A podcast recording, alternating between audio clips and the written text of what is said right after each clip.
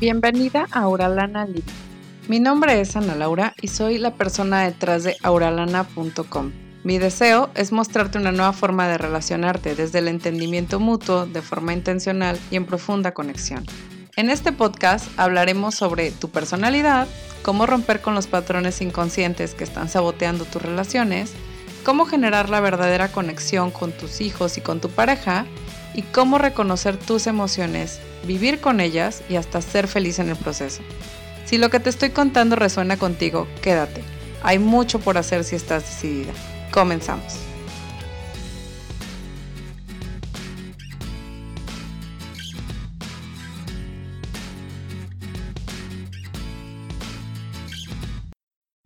El día de hoy vamos a hablar sobre los 10 pasos para salir de la codependencia. No te lo puedes perder quiero hablarte de estos 10 pasos que Robin Norwood propone en el libro Las mujeres que aman demasiado, porque realmente creo que es súper importante que nos demos cuenta que sí hay cosas que podemos hacer para iniciar nuestro proceso, sí hay cosas que podemos buscar para cambiar nuestra situación y no nada más quedarnos como en el, bueno, me ha ido muy mal, soy súper desafortunada en el amor, soy súper desafortunado, siempre me encuentro parejas de tal y tal tipo. Y entonces, eh, realmente no funcionó y pues ya, ni modo, ¿no? No tiene que ser así. Y como no tiene que ser así, y tú sí puedes salir de la codependencia, quiero comentarte cuáles son estos 10 pasos. ¿De acuerdo? Lo primero de lo que vamos a hablar es buscar ayuda. Vamos a hablar de buscar ayuda y de soltar la idea de hacerlo solos. Porque regularmente, cuando pensamos en buscar ayuda, pues pensamos, no sé, en, que simplemente em, se trata de leerte un libro y ya, que se trata de tú hacer tu proceso allí, de repente leyéndote dos, tres libros de desarrollo personal, ya está, con eso seguramente voy a estar, voy a estar eh, perfecto, perfecta, ¿no? La realidad es que no.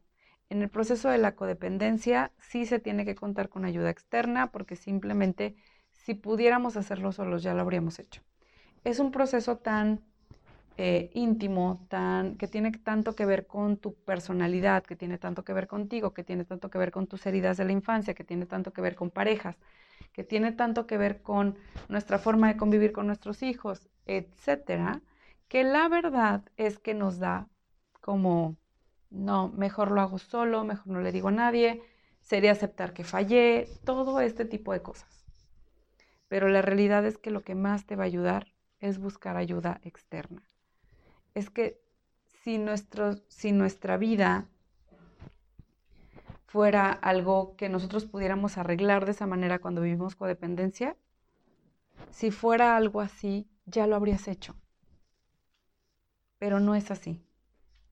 Entonces, si tú te reconoces como un codependiente, si tú te estás dando cuenta de este tipo de cosas, hay que buscar ayuda.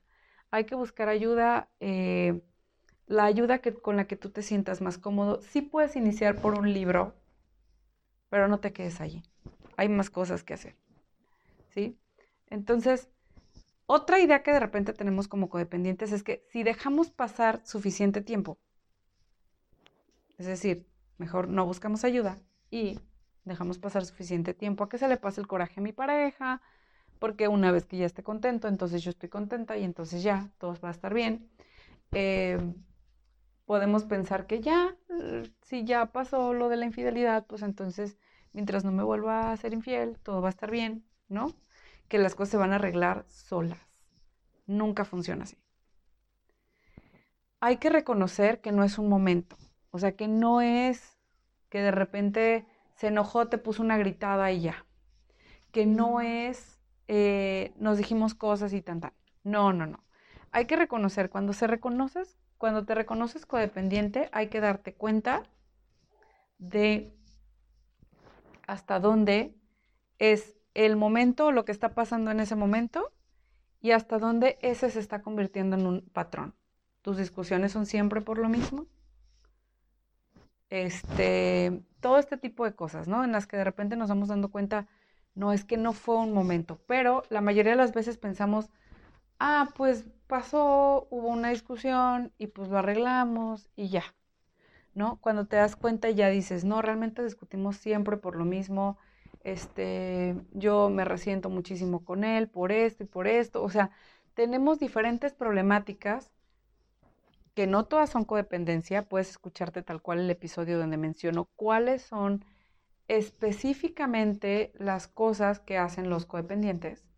Todos tenemos un poco de codependiente, pero hay codependencia que ya está obviamente eh, muchísimo más fuera de control y lo reconoces en que tu vida se vuelve, se empieza a convertir en algo ingobernable en algún área específica o en varias áreas de tu vida, ¿no? Pero esta parte es importante. Chéquense ese episodio donde básicamente yo les comento quién es una persona codependiente y si tú te reconoces en codependencia, déjame decirte que no es un momento en tu relación.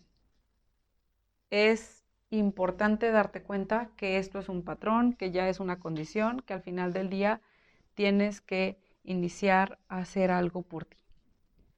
Y también es importante que nos demos cuenta que nos va a dar muchísimo miedo. Siempre que, que, queremos empezar algo que nos va a hacer bien, tenemos una cierta resistencia. Detrás de esa resistencia solo hay miedo. Detrás de esa resistencia sentimos muchísimo miedo porque lo que va a pasar ya no es predecible. Nuestro cerebro quiere predecible, le gusta la certidumbre, aun cuando esa certidumbre sea una relación abusiva, aun cuando esa certidumbre sea em, sentirnos mal, tener baja autoestima, aun cuando esa certidumbre sea regresar a lo mismo, al final del día es certidumbre. Entonces te va a dar mucho miedo te va a dar mucha resistencia, pero tienes que tomar acción. La cura del miedo está en tomar acción. Y ya ves que no hay monstruo en el closet, que no hay monstruo debajo de la cama, ¿no? Ahí es donde ves que realmente, ahí es donde ves que realmente el, el monstruo eran simplemente las camisas, ¿sí? que no hay nada debajo de la cama porque tomaste acción y fuiste y buscaste, hiciste ya cosas en pro de tu recuperación. Ahora, ah, realmente yo te hablo de recuperación porque la codependencia sí es tal cual una enfermedad. Entonces sí es un proceso de recuperación.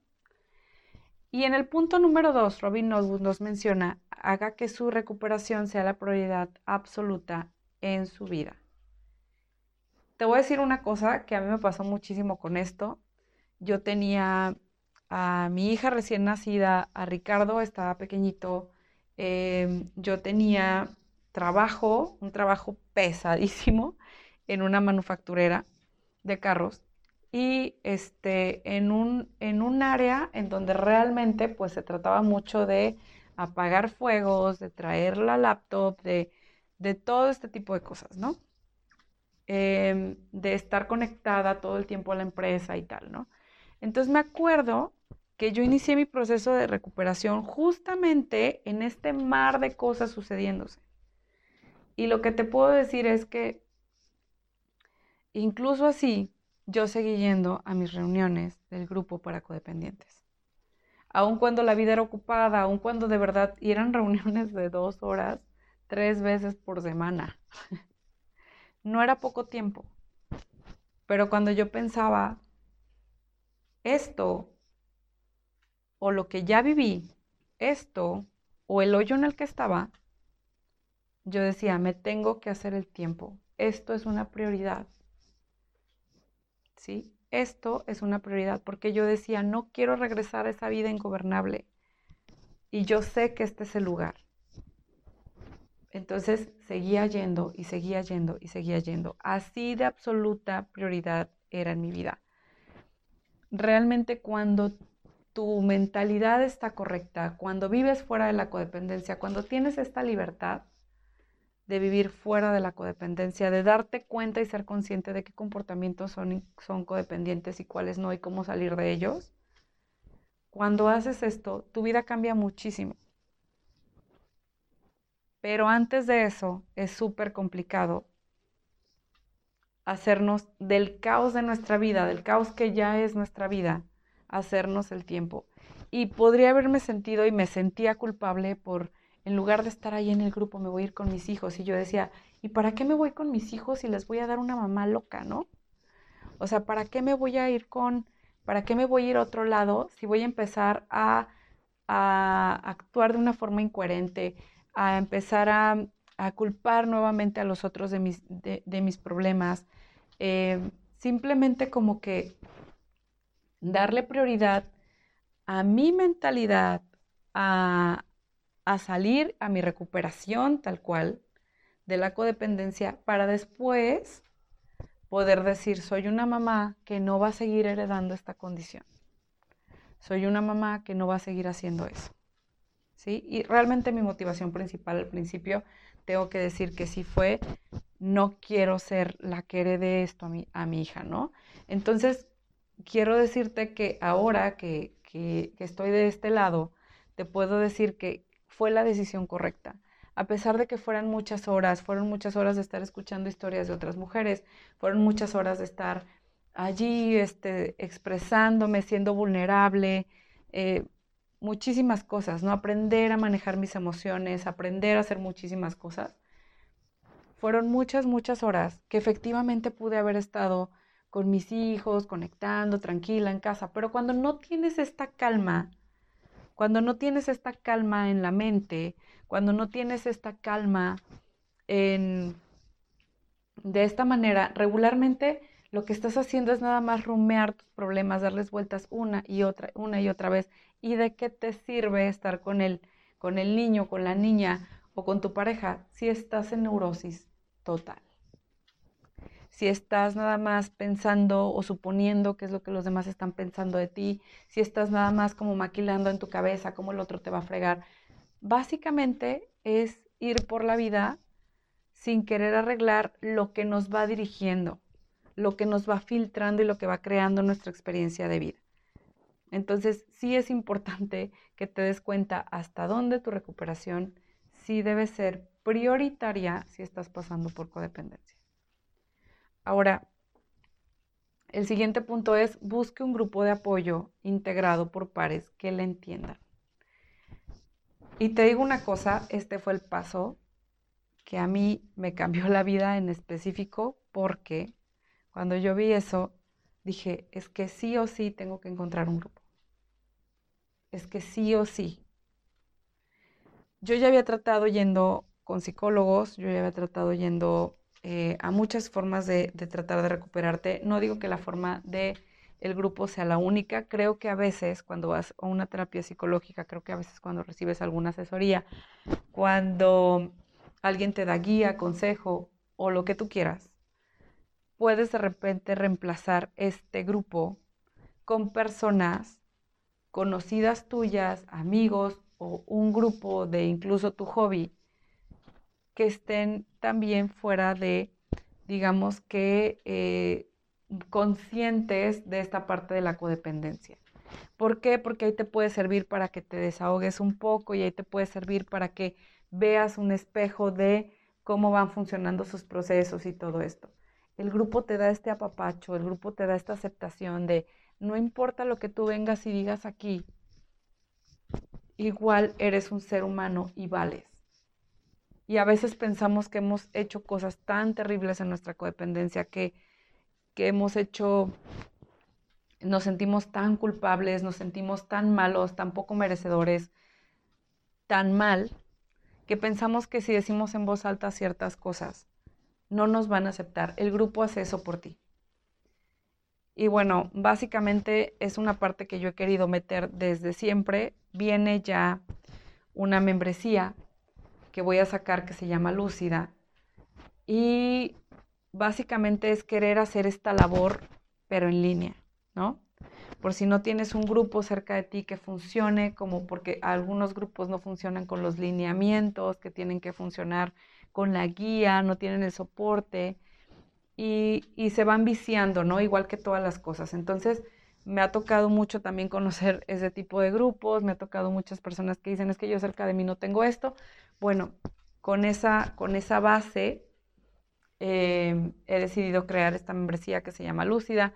Más adelante te voy a poner información sobre ella, Pero bueno, la base no es que tú contrates conmigo una membresía, no es nada de eso.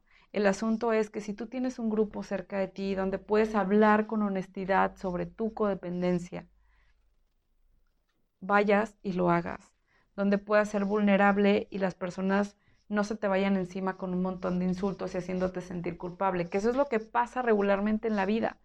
Entonces, cuando vas a un grupo de codependientes te das cuenta de que hay personas que tienen problemas similares. Y digo, me puedo extender aquí, creo que de hecho en algún punto quiero hacer un, un podcast tal cual específico de por qué es tan efectiva la terapia de grupo. Es que es muy efectiva. Y te digo, realmente yo traté con varios psicólogos, con eh, psicóloga, psicólogo, este, bueno, desde que, desde que estaba en mis 20, vaya. Y realmente no sucedió nada hasta que no hasta que no fue un grupo para codependientes y también tuve acompañamiento psicológico. Tengo que decir que de una super maestraza increíble que es Verónica Robles. Em, y, y, eso, el hecho de que ella fuera su terapia como fue, que fue súper confrontativa y que fue súper fuerte, tengo que decir que me ayudó muchísimo me ayudó un montón. No podría agradecerle más que fuera su terapia. Este episodio está siendo traído a ti gracias a mi programa Transforma tu relación en 60 días, donde no tienes que dejar de amar, solo cambiar la forma de hacerlo. Conoce este programa en auralana.com. Ya cómo fue. Ok, bueno. Otra parte, el siguiente punto, porque te decía, aquí me puedo extender muchísimo de por qué debes de ir a un grupo. pero quiero seguir en el, en el, punto que sigue, que también es súper básico, que es desarrolle su lado espiritual. En el grupo yo desarrollé mi lado espiritual, nunca había tenido una práctica diaria, nunca había tenido una práctica de hacer oración, nunca había tenido hacer una práctica eh, de darte un abrazo, de todo este tipo de cosas. Eh, y darte un abrazo me refiero a después de la oración, nosotras nos juntábamos, hacíamos una oración juntas eh, la oración de la serenidad la hacíamos al inicio de las sesiones, o sea, todo este tipo de cosas que vienen mucho dentro de los lineamientos de los grupos para codependientes, creo que fue la primera vez que yo entendí que había un Dios compasivo, que yo podía conectar con este, em, con este, se podría decir que poder superior, como se manejan muchos grupos para codependencia, con mi poder superior, como sea que tú lo concibas. Aquí no estamos hablando de religión, estamos hablando de una práctica espiritual donde tú conectes con ese poder superior y tú puedas allí como, como empezar a, que, a, a confiar y a tener un poco de mentalidad positiva y que, y que te sientas como que puedes conectar con este este otro ente, se podría decir, este otro, no sé cómo decirlo, pero sí, bueno, este poder superior y confiar en que te va a regresar la cordura y, y dejar un poco tus problemas allí. Es hacer este, rendirte a este poder superior y dejar allí.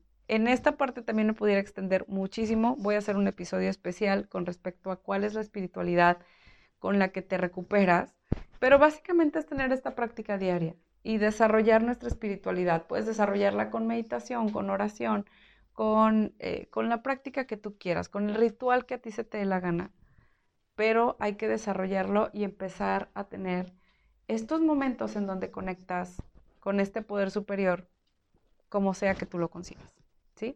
Esa parte súper importante. Tengo que decir que fue de las cosas que yo nunca en mi vida había tenido una práctica así siempre me había pasado que era como este, Dios te va a castigar si no haces esto, y era como este papá que básicamente que se oye de broma, ¿no? Pero, pero así como que este papá que da y quita.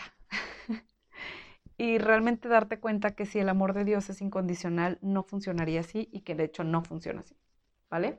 Entonces, em, es padrísimo desarrollar esta práctica diaria y es padrísimo pues estar estar en esto, aunque suene aburrido, aunque suene como que, ah, no me llama la atención y tal, no, tener esta conexión con el poder superior realmente te regresa la cordura. Entonces, muy importante que empieces a darte una práctica diaria, una práctica diaria de esto no lo tomes como un mejoralito. Me ha tocado muchísima gente que lo hace así como que, ah, sí, este, la práctica diaria de mi meditación, mi no sé qué, pero básicamente es como, es como todo superficial y al final del día no hay mejora, ¿no? Hay que generar una práctica diaria espiritual que realmente nos deje algo. El siguiente paso es súper importante y es dejar de controlar y manejar a los demás. Y allí es básicamente, yo creo que las partes más duras, porque el codependiente real, su base es la manipulación y el control en base al miedo, al miedo que siente de ser abandonado, rechazado, herido. Entonces, dejar de manejar y controlar a los demás no es fácil. Soltar a los demás no es fácil. Seguimos como todo el tiempo. Y esa parte te puedo decir que nunca se te quita el 100%, no importa si eres, si, si entraste en un proceso de codependencia o no y tal, siempre vamos a tener como esta gana, de repente, los maestros espirituales más fregones que te puedas imaginar, los mejores, Gabriel Bernstein y tal, todo el mundo te habla de cómo de repente empiezan a regresar al control empiezan a, regresar a querer manejar y controlar todas sus circunstancias o todas las personas que están alrededor y no se puede. Y es ahí donde comenzamos a comenzamos con la locura nuevamente, ¿no? Entonces, creo que dentro de los procesos para, para dejar de ser codependiente es súper importante reconocernos allí, que no es que no caigas allí nuevamente, ¿no? Es que cuando caes, te das cuenta de que caes allí y dices, de regreso, no voy a hacer eso. No voy a ir por ahí. ¿Ok? El siguiente punto es aprenda a no engancharse en los juegos. Y ahí te voy a recomendar que te vayas al episodio que hice con los roles, con los roles en los que básicamente estoy hablándote, los roles que juegas en tu relación, los roles que jugamos o los juegos que jugamos en nuestra relación. Eh, no me acuerdo exactamente el título, pero se los linkeo en este episodio sin problema. Y básicamente se trata de eso. Se trata de en qué papel estás cayendo, en qué papel estás cayendo y decirte que no te enganches con eso, que te salgas de ese rol, que no dejes que el juego continúe, que si el otro está jugando a ser tu rescatador, no lo dejes que si el otro está jugando a ser la víctima, no lo dejes. Y no me refiero a no lo dejes diciéndole, no seas víctima. Forma en la que no vas a dejar que el otro sea la víctima es no poniéndote en el papel del rescatador ni del victimario. ¿Sí? Es como, ok, veo lo que estás haciendo, no pienso ir ahí. Entonces, de repente vemos ahí como el, el perseguidor y tal, y de repente decimos, ok, esta persona me está juzgando, me está diciendo esto, no voy a ir ahí, no me voy a convertir en la víctima para que tú puedas ser mi perseguidor, no lo voy a hacer. Tengo el poder para decirte que no voy a ir ahí. ¿Sí? Entonces, no, tú hiciste y debiste haber hecho y te quiero hacer sentir de tal manera y, y es como, no, no voy a ir ahí, yo hice esto por esto, estoy bien, ok, seguimos. No te voy a dejar que me juzgues, que me critiques, que me hagas, ¿no? ¿Por qué? Porque simplemente eso pasa solo si yo lo permito. Solo si yo en mi mente me digo que tiene razón. ¿Ok? Otra parte importante es simplemente el, en, el, en, otros papeles. Es, por ejemplo, cuando, cuando el otro entra en modo víctima y nosotros queremos entrar en modo rescatador, decir, ¿sabes qué? No, él puede hacerlo, ella puede hacerlo por sí misma. No voy a ir ahí a, no voy a ir ahí a ayudar con lo que no necesita ayuda.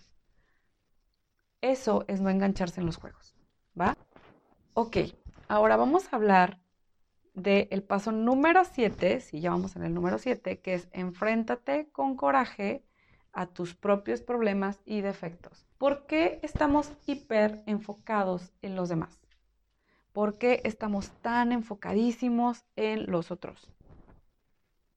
¿Cuál es la razón de que esto sea así? Porque nuestros problemas, nuestros defectos, son grandes, nos duelen, nuestras heridas están allí, son grandes, nos duelen y es preferible voltear a ver lo que están haciendo mal los demás.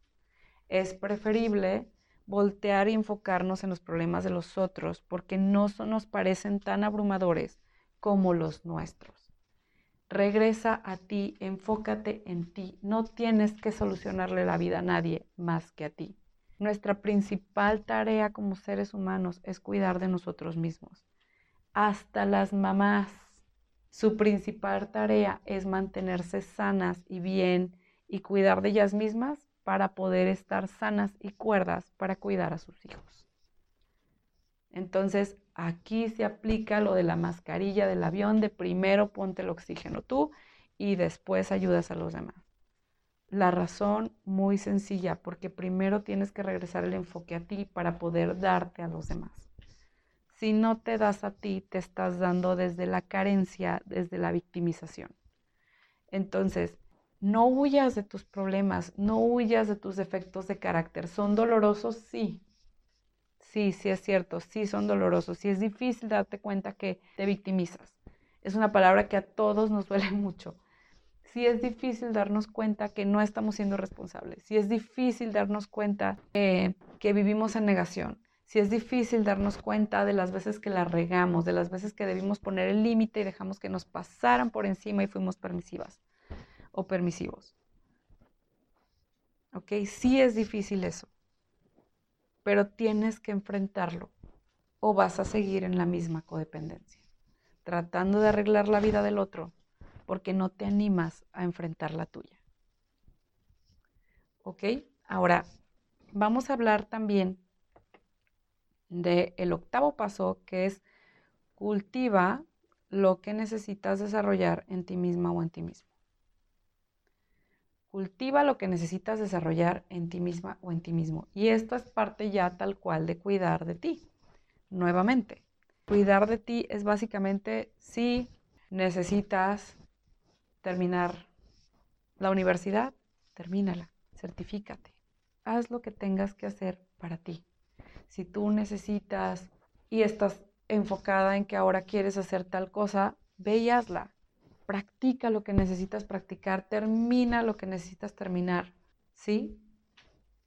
Estas son las partes en donde dices, ahí es donde es necesario darnos, darnos, darnos, darnos a nosotras, darnos a nosotros lo que nosotros sabemos que necesitamos. Ok, ya quiero enfrentar mis problemas, quiero enfrentar mis defectos. ¿Con qué herramientas lo hago? Ahí es cuando tienes, dices, si yo, a mí se me dificulta muchísimo la crianza, pues entonces tomaré un curso de crianza.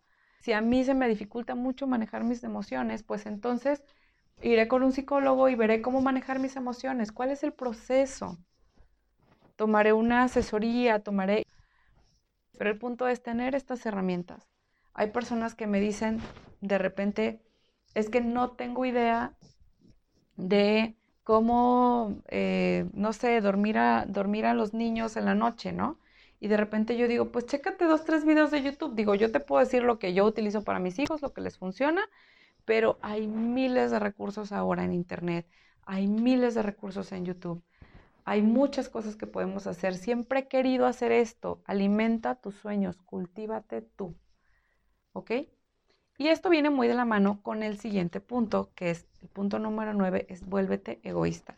Nuevamente, es el autocuidado. No se refiere a un egoísmo insano donde básicamente te vuelves la más narcisista o el más narcisista del mundo y entonces nada más piensas en ti y entonces de repente nada más estás como enfocado en lo que, en lo que tú quieres y tal y el otro solo te sirve en función de, de, de cómo te vaya a funcionar o de lo que vaya a hacer y tal. Nunca funciona así. Realmente se refiere a este egoísmo donde tú dices, ok, pero primero, antes que ir a Em, no sé, preparar los desayunos, me voy a arreglar y a cepillar los dientes porque con eso me siento humana de nuevo. No, no es necesario que yo tenga a los niños conmigo todo el tiempo, este, hasta en el baño, ¿no? No es necesario.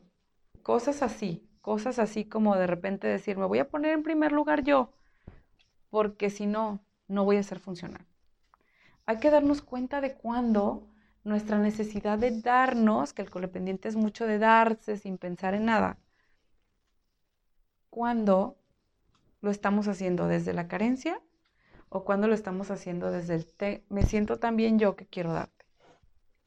¿sí? Súper importante esa parte. Súper importante darnos cuenta desde dónde lo estamos haciendo. Desde el tengo tanto amor que quiero esparcirlo por todos lados. A siento tanta carencia, siento que me va a hacer falta, por lo tanto, tengo que ir a, a pedirlo, a suplicarlo de otras partes.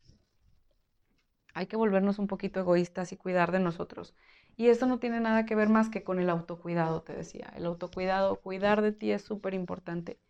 Cuidar de ti tiene que ver con llenar tus necesidades emocionales, humanas, este, llenar tus necesidades de hasta de relaciones sociales, ¿no? De repente tener pláticas con otros, con otras personas, de repente em, ni siquiera una, una plática como de desahogo, porque casi siempre se lo llevan por ahí, quiero ir a desahogarme, ¿no? Entonces, no, básicamente el autocuidado cuando se refiere a una conversación se refiere a eso, a conectar, a conectar con tus amigos, con tu familia, con, con todo esto, ¿no? Y entonces darnos cuenta de que sí nos estamos dando algo primero a nosotros para ser funcionales. No es por un acto de utilizar a los demás ni nada, es ser funcionales nosotras o nosotros. Y bueno, la décima parte, el el décimo paso es compartir con otros lo que has experimentado y aprendido.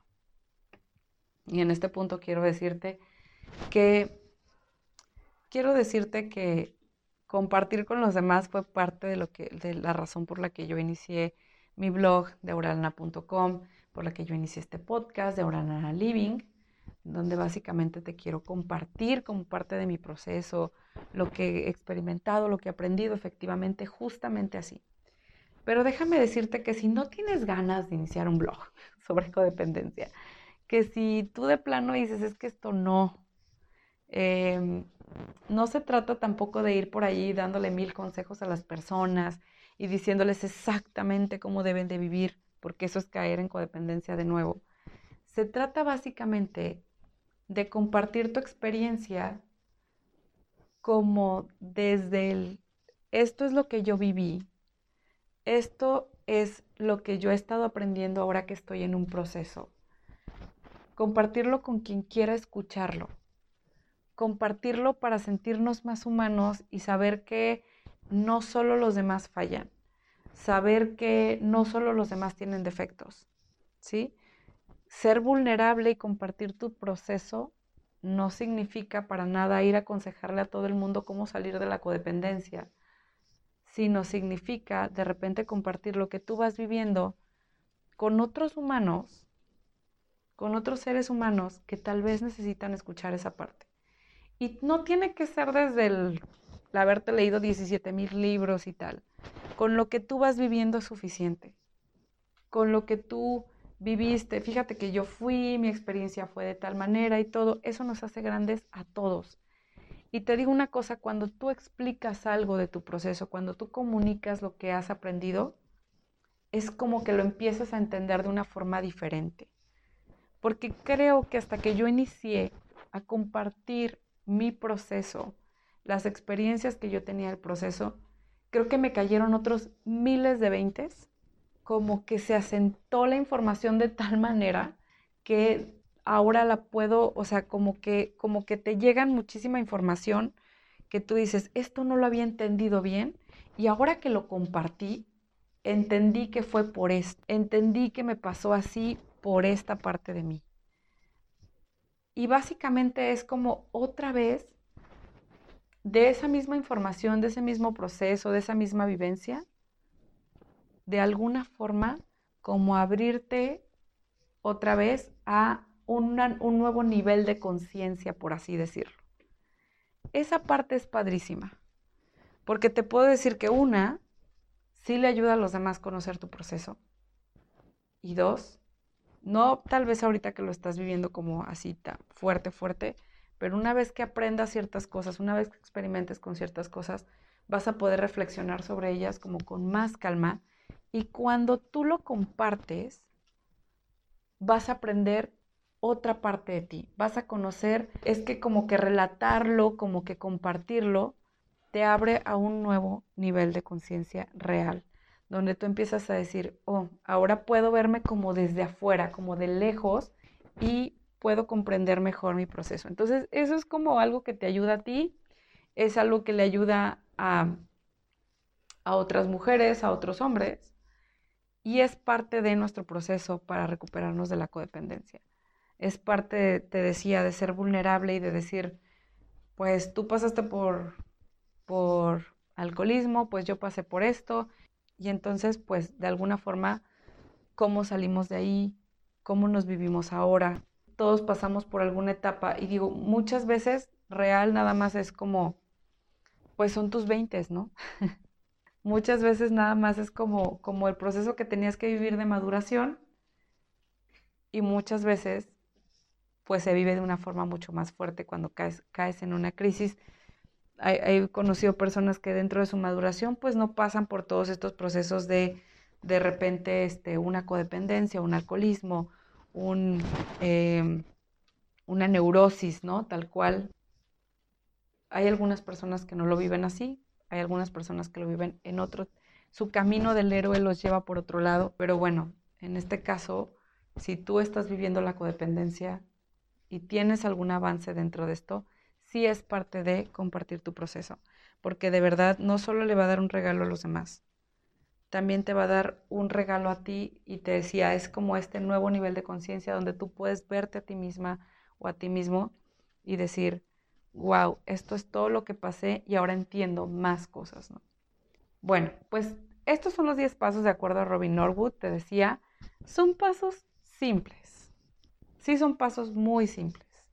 No tienen ninguna, eh, no, es, no, es, un proceso eh, complicado, pero tampoco es, no es un proceso de, mm, ya, hoy amanecí menos codependiente, ok, ya, perfecto. La realidad es que puede ser un proceso muy simple, sin embargo, es algo que realmente he visto funcionar una y otra vez. Quiero decirte que además de eso, es súper bonito ver cómo cada quien vive su proceso de una forma al final del día única, cómo la vida te va llevando por un proceso único.